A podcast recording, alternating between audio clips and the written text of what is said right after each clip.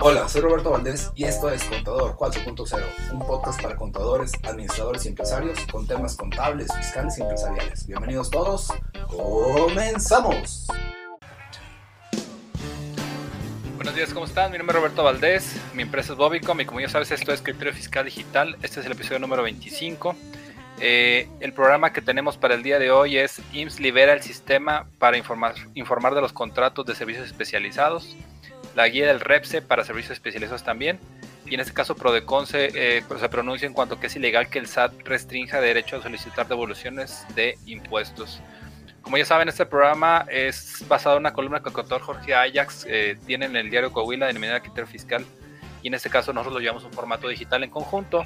El contador, al igual que yo, comparten la visión de ayudar a las empresas a implementar, en este caso, herramientas tecnológicas para facilitar cómo cumplir con obligaciones fiscales. Buenos días, contador, ¿cómo estás? Buenas tardes en este caso ya, ¿va? Bueno, buenas tardes, Robert. Buenas tardes a todas las personas que nos escuchan. Por acá nos está saludando eh, don Alfredo Morán, acá por el Face. Saludos, también. Y pues eh, precisamente eh, ponernos al corriente un poquito con, con información. Hemos tenido un poquito de carga de trabajo, creo que en ambos lados, ¿verdad? Este, por allá y, acá en el despacho también, entonces no, eh, no, no, había sido posible estar comentando con ustedes, pero pues mi idea es que cada, cada semana estemos eh, en contacto y, comentando toda esta información tan interesante que eh, podemos estar observando, ¿verdad? En, en diferentes ámbitos. Es correcto, contador. Pues, obviamente la intención es retomar un poco los puntos que ahí traemos ahí retrasados y e, incluso aprovechando, como tú dices, si tenemos ya ahí por ahí alguno de los asistentes, también pues aprovechar si tienen alguna duda de algún comentario previo, pues obviamente nos lo planteen. Entonces no sé si gustes, contador, que iniciemos con el tema del IMSS en cuanto a la liberación del sistema para la información de los contratos de servicio especializado. Claro, bueno, como antecedente sabemos que ya, ya no hubo prórroga a partir del 1 de septiembre entró en vigor prácticamente el tema de la reforma al outsourcing, no, hubo más prórroga más que ese mes que dieron y pues eh, se disparan todas las, ah, eh, eh, todas las modificaciones. Así un repaso general, por ejemplo, el tema de la retención del 6% ya a partir del 1 de septiembre ya no aplica para que pues ahí en sus controles internos lo puedan localizar, considerando que todas las facturas que se paguen o que están pagando a partir del 1 de septiembre ya no deben llevar retención, aun y cuando sean facturas del mes de agosto que no se hayan pagado. Si están pagando ahorita en septiembre, pues ya no sería procedente el pago del, o la retención del 6%. Inclusive, eh, no sé si, don Robert, hay que hacer alguna modificación al, al compact en la parte de facturación, o no sé, en algún, alguna parte es posible que hay que hacer algún ajuste. Entonces, importante considerar eso. No sé si hay alguna información al respecto, don Robert, o alguna instrucción. No, ninguna. Recordar que en este caso los sistemas de Key, en este caso el, tanto el de comercial como el de factura electrónica, eh, tienen la capacidad en este caso de habilitar o deshabilitar el, campo que se requiera y hablamos del campo de la retención. Normalmente la retención contra lo que hacemos es que la podemos relacionar ya sea al producto que estamos vendiendo o al cliente al cual le estamos vendiendo, según sea el caso. Esto tan simple sería en este caso a partir de septiembre que si estaba relacionado con el cliente le quitemos ese porcentaje de retención porque ya no se lo vamos a aplicar. Y en este caso, en el caso de si estaba relacionado con el producto, que cierto servicio que vendiéramos la tenía, también pues, lo podemos poner en cero, básicamente, y el sistema ya, lo, ya no lo consideraría. Y ya como última opción, conta que algunos clientes lo hacen, es que en la propia factura, ya cuando la están elaborando, le dices, ¿sabes qué? Porcentaje, 6%, no, cero. El problema con esta opción es que es repetir la misma situación siempre y puedas omitir sin querer algún día dejársela y pues sería problemático para seguir emitiendo una factura o alguna factura en específico con esos datos. Entonces la sugerencia sería nada más que nos preguntaran en caso que tuvieran dudas, pero no hay que hacer nada en, temas técnicos en cuanto a una nueva versión o cosas por el estilo.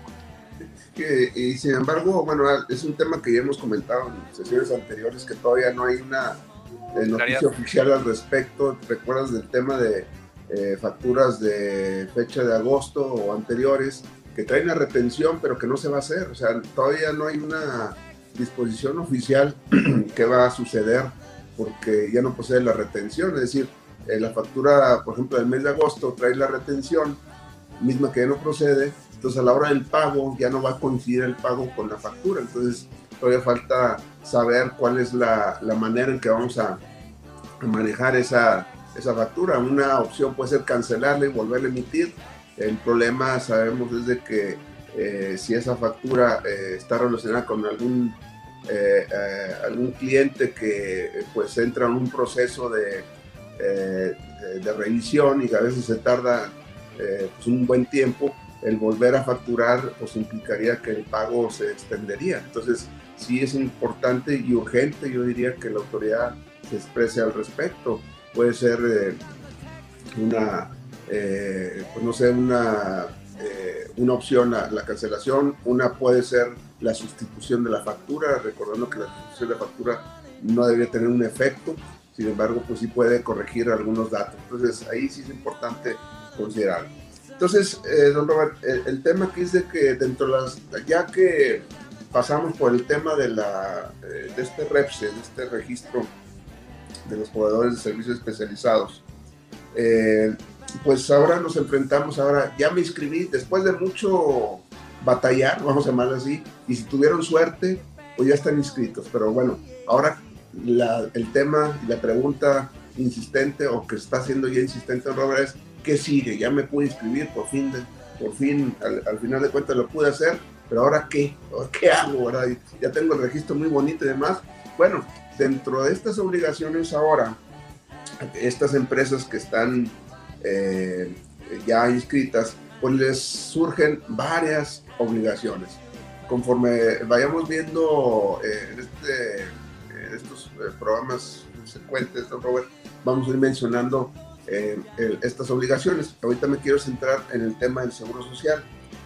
para esto se emitió un boletín por parte del Seguro Social, donde se, recientemente, la semana pasada, donde se estableció que a partir del 27 de agosto liberó el sistema de la informativa de contratos de servicios u obras especializados. Se le conoce como ICSOE, I-C-S-O-E. Es un sistema de la informativa de contratos de servicios u obras especializadas, a través del cual, según lo que se señala tanto en, la ley como en este boletín, eh, se podrá dar cumplimiento a la obligación de reportar los contratos que hayan celebrado conforme al, nuevo artículo 15A de la ley del Seguro Social. Recordar que eh, cada cuatro meses eh, se tendrá que estar reportando los contratos que se están originando y que dan como consecuencia los servicios especializados. En este caso, eh, se señala que en la página www.ins.gov.mx se van a poder accesar y hay, una, hay un banner que dice, que dice IXOE, dice SOE. Eh, para ingresar se va a requerir la, firma electrónica del SAT. Otra vez, eh, ahí hay un tema de, está ligado con el SAT, si con el SAT la firma no está renovada, no vas a poder entrar acá al tema de, de presentar esta informativa. Eh, la captura de los datos, según se, se establece en este boletín, se van a poder informar los contratos y los trabajadores que van a intervenir dentro de eh, esta informativa se requiere obviamente la información de los contratos y qué personas o qué trabajadores eh, van a dar cumplimiento a esos contratos. Eh, y según el boletín se puede realizar desde ese mismo día, 27 de agosto, y a partir del 1 de septiembre firmar y presentar electrónicamente eh, al Seguro Social la informativa con la totalidad de los contratos. Hay un calendario, ya estamos corriendo los plazos, don Robert. Para aquellos contratos que se firmaron entre el 24 y el 30 de abril, eh, el primer eh, cuatrimestre se vence del día 1 al día 17 de septiembre, ¿sí? ya están en periodo para presentar esta, esta información. Recordar que si no se presenta, pues hay sanciones, hay multas por eh, no eh, cumplir con esta obligación. Eh, para el periodo de mayo-agosto, respecto al, al, segundo cuatrimestre, se presentaría del primero también igual del primero al 17 de septiembre de 2021. Entonces, ya están corriendo los plazos, Robert. aquellas empresas que están, que tuvieron la suerte y que están en el REPSE, pues ahora también tendrán que reportar tanto al Seguro Social como al Infonavit. El Infonavit ya está dando a conocer, eso eh, por ahí lo, eh, lo revisé el día de ayer o antier, ya tiene otro sistema diferente, se llama diferente. No, no recuerdo el nombre, lo podemos checar. Pero también hay que reportar al Infonavit los contratos, no es el mismo sistema. Tenemos que hacerlo tanto para el Seguro Social a través de este, este portal y a, través del portal de Infonavit también está reportando al Infonavit. Entonces, eh, es importante, don Robert, que eh, eh, observar esta obligación. Si entran a este, a este módulo de del portal del Seguro Social, hay unos, unas guías de llenado y un tutorial, vamos a llamar de esa manera, para que puedan eh, manejar eh, esta informativa, qué información se va a requerir, cómo se carga, etcétera. Esa información la pueden ver ya directamente eh, en la página del Seguro Social, aquí en la parte relativa al IXOE, ¿no? Entonces, es importante, Robert, que ya están corriendo los plazos y pues un llamado, ahora sí que a, tenerlo en cuenta. y es una de tantas obligaciones, ahí no para la cosa, lo vamos a ver posteriormente en los otros programas, eh, la obligación de entregar los recibos de nómina, los pagos de, cuotas al Seguro Social, las, eh, los enteros de retenciones de impuestos, etcétera. Entonces ahí una, se dispara una serie de, de, obligaciones a raíz de este, de, este tema. ¿Cómo, ¿Cómo lo ves? Pues obviamente nada más, yo creo que el tema de la burocracia, ¿no? Contra que se está haciendo muy, hay mucha burocracia prácticamente ahora en todos los, los temas, eh, en semanas pasadas hablamos del tema de las fieles y de las de conseguir las citas y cosas por el estilo. Y ahora obviamente con este tema del REPSE, pues también es eh, temas, pues obviamente de seguridad social, de, de, STPS, como tú dices ahorita el tema del Infonavit. Entonces, yo no sé en qué momento, ya ves que decía hace tiempo Peña Nieto y algunos de los presidentes que se iba a poder trabajar sin contadores, pues yo no lo veo cómo, ¿no? No, está muy difícil. Luego siguen con el mismo tema, fíjate, eh, parte de la información complementaria que dio a conocer el seguro es un poquito más técnico, dice, características del nuevo sistema, aplicativo web en acceso totalmente en línea en Google Chrome, o sea, tiene que ser en Google Chrome. Eh, disponible las 24 horas, los 365 días del año, vamos a ver. Interacción amigable, hay que verlo. Permite la carga de trabajadores uno por uno o de forma masiva y asignar capturistas para la carga de información. Es lo, como que son las características. Entonces, pues aquí, pues más trabajo y eh, inclusive, pues a lo mejor ya para el área de sistemas un, un área de oportunidad también, ¿no, Robert? De, de ver, no sé, probablemente tener un módulo eh, con, los contratos y con la información que se requiere para poderla cargar al sistema. Entonces yo creo que ahí ya te quería un poquito más de trabajo, don Roberto. Sí, puede ser que sí, al final de cuentas es pues, digitalizar todo para que sea, esté disponible y accesible cuando se requiera, ¿no? Es correcto. Aquí don, don Alfredo Morán dice que es complicado, pues sí, es muy complicado, hay más trabajo y pues eh, creo que más costo administrativo, ¿verdad? Sí, siempre. Ok. Pues muy bien, contador. El siguiente punto que tenemos por aquí marcado es el tema de la guía del REPSE como tal, que ya empezaste a ver algo de eso. No sé si vais a ahondar más o solamente con lo que viste ahorita. No, no, es un tema adicional, ¿no, Robert? Porque eh, pues resulta ser que la gran pregunta desde que nació, que se publicó el, eh, estas reformas por ahí el 23 de abril me acuerdo muy bien de la fecha porque es día de San Jorge, ¿verdad? 3 de abril, el diario oficial del 23 de abril. Algo que nos llamó mucho la atención y que a la fecha no hay o no había habido una definición, una aclaración de lo que es poner personal a disposición.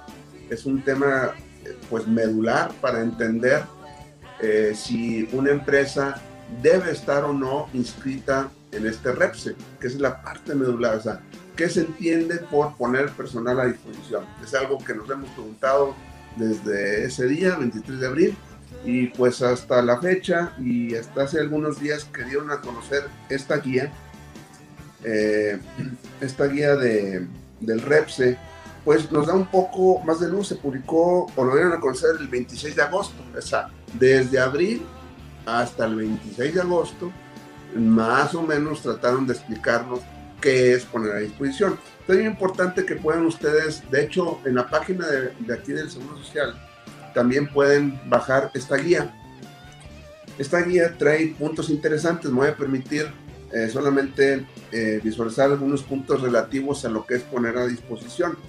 Eh, hay un apartado que es la fracción sexta de esta, de esta guía, que dice aspectos a considerar nos dice en el punto 1 que dice el proporcionar o poner a disposición trabajadores propios en beneficio de un tercero se configura, se configura cuando uno o varios trabajadores llevan a cabo los servicios especializados en un espacio o centro de trabajo, propiedad o bajo la administración o responsabilidad del contratante, distinto a aquel eh, con quien guarden su relación laboral, contratista, por lo cual el contratista debe contar con un REPSE y este debe quedar plasmado en un instrumento jurídico suscrito por el contratante y contratista. ¿Qué es lo que está, eh, se está dando a conocer? Eh, un criterio que le están llamando bajo el mismo techo, así le están eh, señalando. Es decir, si el servicio que yo presto, cualquiera actividad profesional o, o eh, de ingeniería o lo que sea, lo presto en, bajo el techo de mi cliente, o sea, en el domicilio o en el lugar donde está el cliente, entonces se considera que está poniendo personal a disposición. Eh, desde mi punto de vista esto es incorrecto, don Roberto. Eh, y yo creo que prácticamente ilegal, porque no hay ninguna disposición eh, o una norma jurídica que así lo diga, es un criterio que están eh, pues señalando como punto principal para determinar si, eh, en, qué, en qué momento un proveedor tiene que estar registrado. Simplemente por, voy a poner un ejemplo, eh, imagínate que tú envías a un personal a hacer una, una actualización con un cliente a su oficina en su computadora o a no sé, hacer alguna reparación, mantenimiento, como se quiera llamar, pues bueno, lo hace bajo el techo del cliente. Entonces, ahí ya, por ende, se supondría que eh, eh, tu oficina, tu, negocio tenía que estar inscrito en el REPSE. No es de esa manera, ninguna ley lo establece. Sin embargo, la guía así lo señala. El simple hecho que venga en la guía yo quiero ser muy puntual, don Robert, no quiere decir que ya sea una ley eh, o una norma que hay que seguir, simplemente es un criterio. Y en este caso, desde mi punto de vista, ese criterio es incorrecto y yo diría que hasta ilegal. ¿no? Fíjate, otro de los puntos a considerar, en los casos que los trabajadores de una empresa, en que los trabajadores de una empresa desarrollen labores en las instalaciones de otra, se considerará que se proporciona pone a disposición personal cuando los trabajadores de la primera desempeñen sus labores en las instalaciones de la segunda manera de la, de, la segunda de manera, ojo, permanente, indefinida o periódica. O sea, y nos da un poquito más de elementos. Oye, a lo mejor tú la persona que lo que mandaste a hacer esa actualización a una oficina de un cliente, pues no es ni permanente, ni, ni, ni indefinida, ni periódica. Entonces tú en ese caso pues no tendrías que estar inscrito en el REP. Entonces aquí nos da un elemento adicional, le bajan un poquito, dos rayitas al, al punto anterior. Oye, tiene que ser permanente, indefinida o periódica. Entonces hay que tener cuidado, inclusive desde la redacción de los contratos, de no sé, de mantenimiento, cosas por el estilo, donde se hagan esas aclaraciones, pero aquí nos está dando otro elemento. Si esta prestación de servicios es permanente, indefinida o periódica, ya cae en el tema del REPSE. Y sigue diciendo esta parte, por lo que en este caso la empresa que proporciona o pone a disposición a los trabajadores deberá contar con el registro del REPSE y acreditar el carácter especializado, entre otros puntos.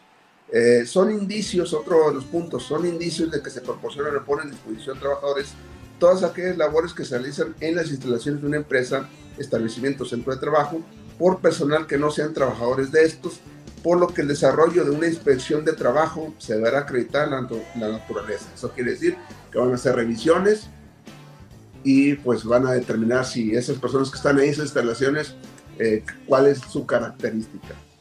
Eh, hay algunos otros puntos interesantes, pero creo que la parte que nos, más nos interesa es esta, esta, este criterio de bajo el mismo techo. Eh, creo que eso es lo que está prevaleciendo. Ya de hecho lo habíamos comentado, Robert, en sesiones anteriores, ¿te acuerdas que ya la Secretaría a través de diferentes comunicados y, y entrevistas han dicho, no, es que tiene que ver dónde prestas ese, ese servicio. Pero bueno, definitivamente, así como ellos lo mencionan en este boletín o esta guía, como lo han venido mencionando en otros foros, pues eso no es lo que dice la ley. La ley simplemente dice poner a disposición y eh, obviamente se olvida de, que existe una serie de servicios. Imagínate, eh, voy a poner una, un, caso, no sé, transporte. Oye, el transporte, pues obviamente tienen que ir por la carga a las instalaciones, ni modo que, oye, ¿sabes qué? Llévate esta mercancía, te llevo, te llevo allá a donde están los camiones, pues no, ¿verdad? Y de alguna manera, pues es, es periódica, porque pues se transportan este, eh, material pues, prácticamente a diario, ¿no? Entonces, creo que eso no, no era la intención, pero bueno, cuando menos ya hay una información, no me es, eh, eh, pues, vamos, ¿cómo, cómo mencionarlo? creo que no, no fue la manera adecuada que yo esperaría una definición, pero bueno, ya cuando menos hay una, ya sabemos cómo la autoridad lo está viendo, y eso es cuando menos tener esa información. Y manejarla, pues nos da más elementos, pues, para tomar alguna decisión. Entonces, no sé cómo la veo, Robert, o si te han por ahí, ahí preguntado, ¿no? O ya pedido que estés en el Repse, ¿no? Sí, de hecho, me estaba comentando un distribuidor de Monclova eso que, que, que le, había... Ha sido Melchor, yo creo, ¿no? Haz de cuenta. que le habían comentado a algunos clientes que tal vez pues, tendría que meterse al Repse y pues me preguntaba la opinión y incluso ahí toqué base contigo y decíamos que pues, otra vez que no, no queremos caer en el supuesto porque la guía es una cosa pero la ley no dice literalmente eso, ¿va? Al final de cuentas nosotros somos servicios profesionales y trabajamos casi casi que cuando se ofrezca con los clientes y por ejemplo es cuando sale una nueva versión, cuando eh, se requiere uno, una, una asesoría contable fiscal con un tema nuevo o incluso como tú dices en ocasiones por mantenimientos por ejemplo, el tema del mantenimiento si me hace ruido conta por el tema de la periodicidad que tú dices, que es, es posible que sí se programen mantenimientos correctivos en los equipos. La realidad yo casi no lo hago, pero en el caso, por ejemplo, de algunos distribuidores sí lo pueden hacer cada dos meses, cada cuatro meses. Habría un contrato en este caso de mantenimientos. Yo no sé si ellos podrían caer en el supuesto del REPSE, pero sí, sí me queda claro también, conta, que pues es mucha, otra vez seguimos con el tema de burocracia, y con el tema de complicar las cosas, eh, están tratando de atacar un, tema de la subcontratación y, le están pegando otras cosas que pues no tenemos nada que ver literalmente con eso. Entonces sí hay cuestiones y aquí la pregunta contra de los 64 mil de siempre sería, ¿qué plan? Es decir, si un cliente me pide y no, yo, yo creo no estar en el supuesto, ¿cómo le tendría que contestar yo a ese cliente? respecto a, ¿sabes qué? No soy, eh, no, no, no, soy un, o sea, no caigo en ese supuesto del REPSE. ¿Qué, sugerirías tú, Conta? Pues yo, creo que sí, definitivamente es importante eh, eh, poner eh, sobre la mesa las, los fundamentos. No es porque tú lo digas o yo lo diga, sino que pues es una situación que a la que ahora tenemos que atender a cómo están las disposiciones legales. Entonces yo creo que sí sería importante manejar un criterio. De hecho, déjame te comento, a mí me han pedido las empresas, oye, tráeme un fundamento. Y yo he pedido eh, cartas o opiniones, obviamente dependiendo del caso en particular. Te voy, a, comentar un caso que está relacionado con uno de los puntos de la, de la guía. Me voy a regresar un poquito a la guía. En la guía esta, en el punto 9, dice, eh, en aquellos casos que exista adquisición de bienes, con independencia del origen de la relación jurídica contractual, y en la cual el contratista está obligado a su entrega en el centro de trabajo, establecimiento sucursal del contratante, no se considera que se actualizan los elementos para contar con el REPSE. Fíjate, es un tema que reciente. Eh, resulta ser que en una de estas empresas de, que hacen casas, hay un proveedor que eh, les vende las, eh, eh, no sé si es un nombre correcto, las repisas de mármol que van en los baños, que las, eh, pues esas mesitas que van en, en los lavabos, vamos, esa repisa, tiene un nombre. Eh, bueno, entonces lo que vende, pues es, es el, esas, esas placas, es una placa, ¿no? una placa de mármol. Obviamente me dice, oye, me compran 10 placas o 100 y yo voy y se las instalo. Van a las casas, o sea, no, no, no es una ferretera. Ellos saben que compro tantas placas, ven y se las ponen. Entonces, ya viendo la información y viendo que efectivamente así sucede, es decir, lo que está vendiendo no es un servicio, está vendiendo las placas, como dice el punto 9. En aquellos casos en que existe adquisición de bienes, o sea, cuando es tangible, si tú vas y compras una mesa o una, un sillón a la muelería, es un bien tangible. No te pueden decir, ah, date alta porque, pues bueno, a ver quién hizo la mesa o el, sillón, pues no, quién sabe cómo, cómo se armó, ¿verdad? Entonces tú vas y, y compras un bien. Aquí sucede lo mismo. Aquí se vende las placas y voy y lo instalo. O sea, ya la, eh, haz de cuenta la instalación, pues ya va incluida en el precio, no sé si me explico. Pero realmente yo me di cuenta que en la factura, efectivamente, dice 30 eh, placas de mármol de tanta medida, etcétera. Eh, bueno, eso es lo que está vendiendo. Entonces, en ese caso, ese proveedor no tiene por qué estar dado de alta en el REPSE, porque está vendiendo bienes tangibles, aun y cuando, obvio, como dice también el punto 9, se entrega en el centro de trabajo, pues bueno, se va y se entrega y se instala. Obviamente va una persona y va y, lo coloca ahí en esas, esas eh, eh, tablas, vamos, eh, que van, eh, bueno, son de mármol en, esos, esas casas. Entonces, aquí, don Robert, volviendo un poquito al tema, creo que sí, cada caso hay que verlo de manera particular y, pues sí, con la ley en la mano, tratar de convencer al cliente, ¿no? Y en algunas ocasiones, como te digo, pues me han llegado a solicitar una carta de un especialista y han pensado en, nosotros para este tema. Pues, no sé cómo la ver. De hecho, ahorita que comentabas este caso específicamente, yo me sentí identificado porque nosotros somos algo semejante, ¿no? Es decir, compras el sistema y a pesar de que entre comillas no es un bien tangible porque la realidad es que ya no se entrega una caja física, sí se entrega un, un, instalable en este caso y muchas veces vamos y lo instalamos con el cliente, es un servicio de instalación como tal y al final de cuentas el cliente tiene su software que es tangible porque puede operar en su computadora ahora ese software sin embargo, eh, yo no tendría por qué estar en el RS porque estoy haciendo simplemente servicio de entregar mi mercancía dentro de su instalación, ¿verdad? Así es, así me, sentiría yo que estoy identificado con ese caso. Es correcto, inclusive, bueno, parte de la información, pues sí tiene que, o soporte, tiene que hacer, vamos, nos vamos a llenar de contratos, eso sí. En el contrato, obviamente, este, se va a hacer este tipo de servicio, eh, y evitar que sea permanente, este, cotidiano, algo así como te mencioné hace rato, ¿no? Entonces hay que evitar esa parte para tenerlo como soporte, ¿no? Bueno, contador, aprovechando, eh, pásame el contrato, no te creas.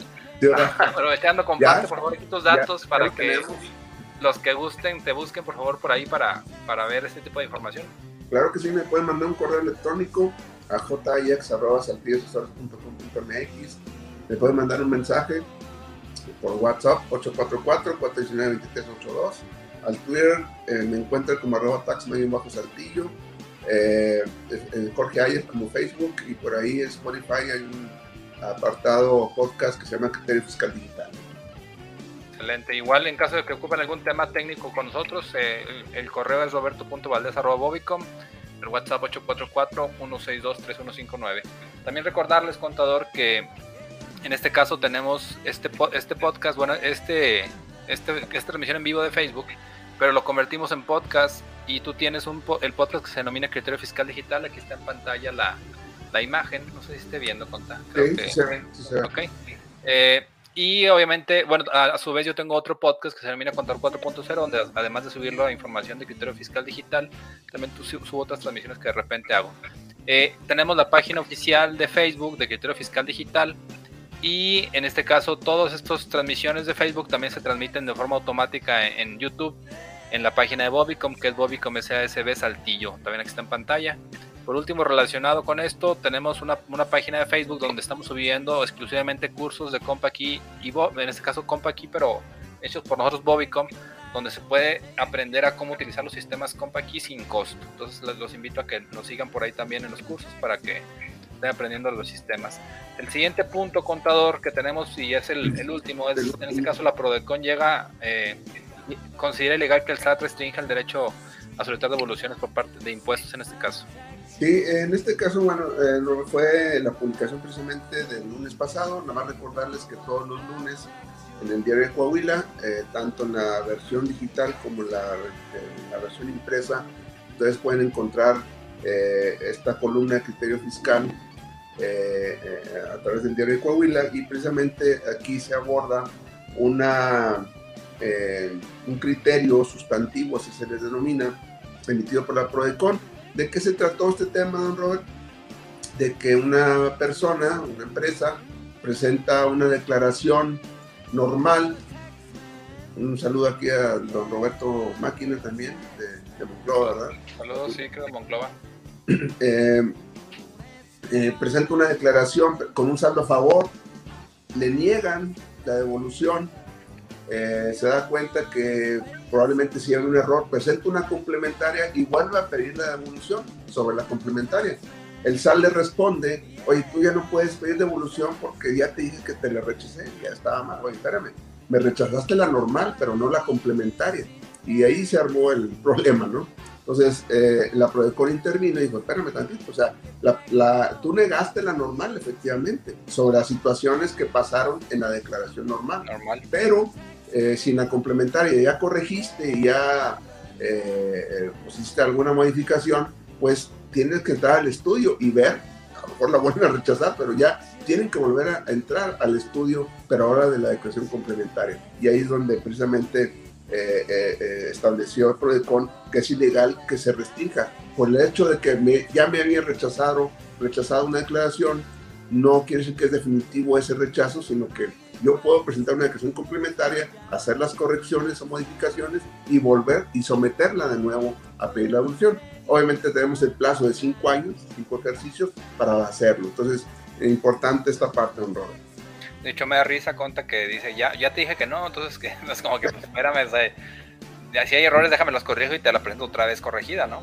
Claro, desde luego. Entonces, eh, pues es importante conocerlo, esta, este antecedente, este criterio, pues para que en caso, ojalá no tengamos el caso, pero en caso de que lo tengamos, pues ya tenemos una referencia, ¿verdad? Es correcto, Conta. También pues ya, está por vencerse el tema de lo de la carta aporte, nada más para ver si en próximas sesiones tocamos un poquito de eso. Claro. Porque al final de cuentas también ya hay, la verdad es que otro tema, otro tema, ahorita, que estamos platicando de esto, yo decía, ¿qué otra cosa estamos viendo últimamente que es muy burocrático y la carta aporte no se puede quitar, quedar afuera? Es decir, tiene un chorro de burocracia. El 30 de septiembre, ¿verdad? Es correcto, entonces para ver si tocamos un poquito en los siguientes, porque ya la gente también está viendo qué hay que hacer, e incluso conta ver quiénes entran, porque mucha gente solamente está pensando que los transportistas, pero la realidad es que si transportas mercancía, incluso sea propia y con tus propios medios, ahí te encargo. Inclusive a nivel local, es correcto. Eh, hay empresas, por ejemplo, que reparten pasteles en la ciudad. Oye, pero es que yo le algo, no, pues no le hacen. O sea, estás transportando eh, producto propio, aunque sea en, en uh, vías locales. Es correcto. tienen que cumplir. Entonces, es importante. Hay muchos temas que ver por ahí, como quieras, si quieres, ya la, la, próxima semana vemos, tocamos algo de tema de eso. Y como quiera, pues obviamente si alguien de ustedes que nos está viendo considera que esta información puede ser de utilidad para alguien más, pues obviamente le invitamos a que se la compartan. Y aquí están en pantalla los datos del contador eh, y, y, los míos, lógicamente, en caso de que requieran algo, pues nos pueden contactar. También en caso de que coloquen alguna pregunta y no alcancemos a verla durante la transmisión, tratamos de ya sea contestarles directamente ahí por mensaje o en una próxima transmisión también pues ahí darle respuesta a sus preguntas. Agradecemos mucho su tiempo, les pedimos una disculpa por no, haber transmitido estas últimas semanas, la realidad es que hemos andado corriendo ahí con, con temas de, de, trabajo, pero pues la realidad es que siempre queremos estar aquí presentes para, para poder aportar un poquito ahí a la comunidad de contadores, administradores. Claro que sí, Robert, nos escuchamos la próxima semana si es correcto, contador. Voy a dejar por aquí un videito ya para, para cerrar y gusto hablarlos a todos. Cuídense mucho. Igual. Bye bye. Me gustaría invitarte a escribir una reseña sobre Contador 4.0. Esto es para que más personas puedan descubrir este podcast. También te pido me sigas en redes sociales como Jesús Roberto Valdés Padilla, en mi Instagram como Bobbycom o Roberto Valdés. Y que pues, obviamente nos apoyes si nos des un me gusta. Gracias por escucharnos y nos vemos la próxima. Saludos.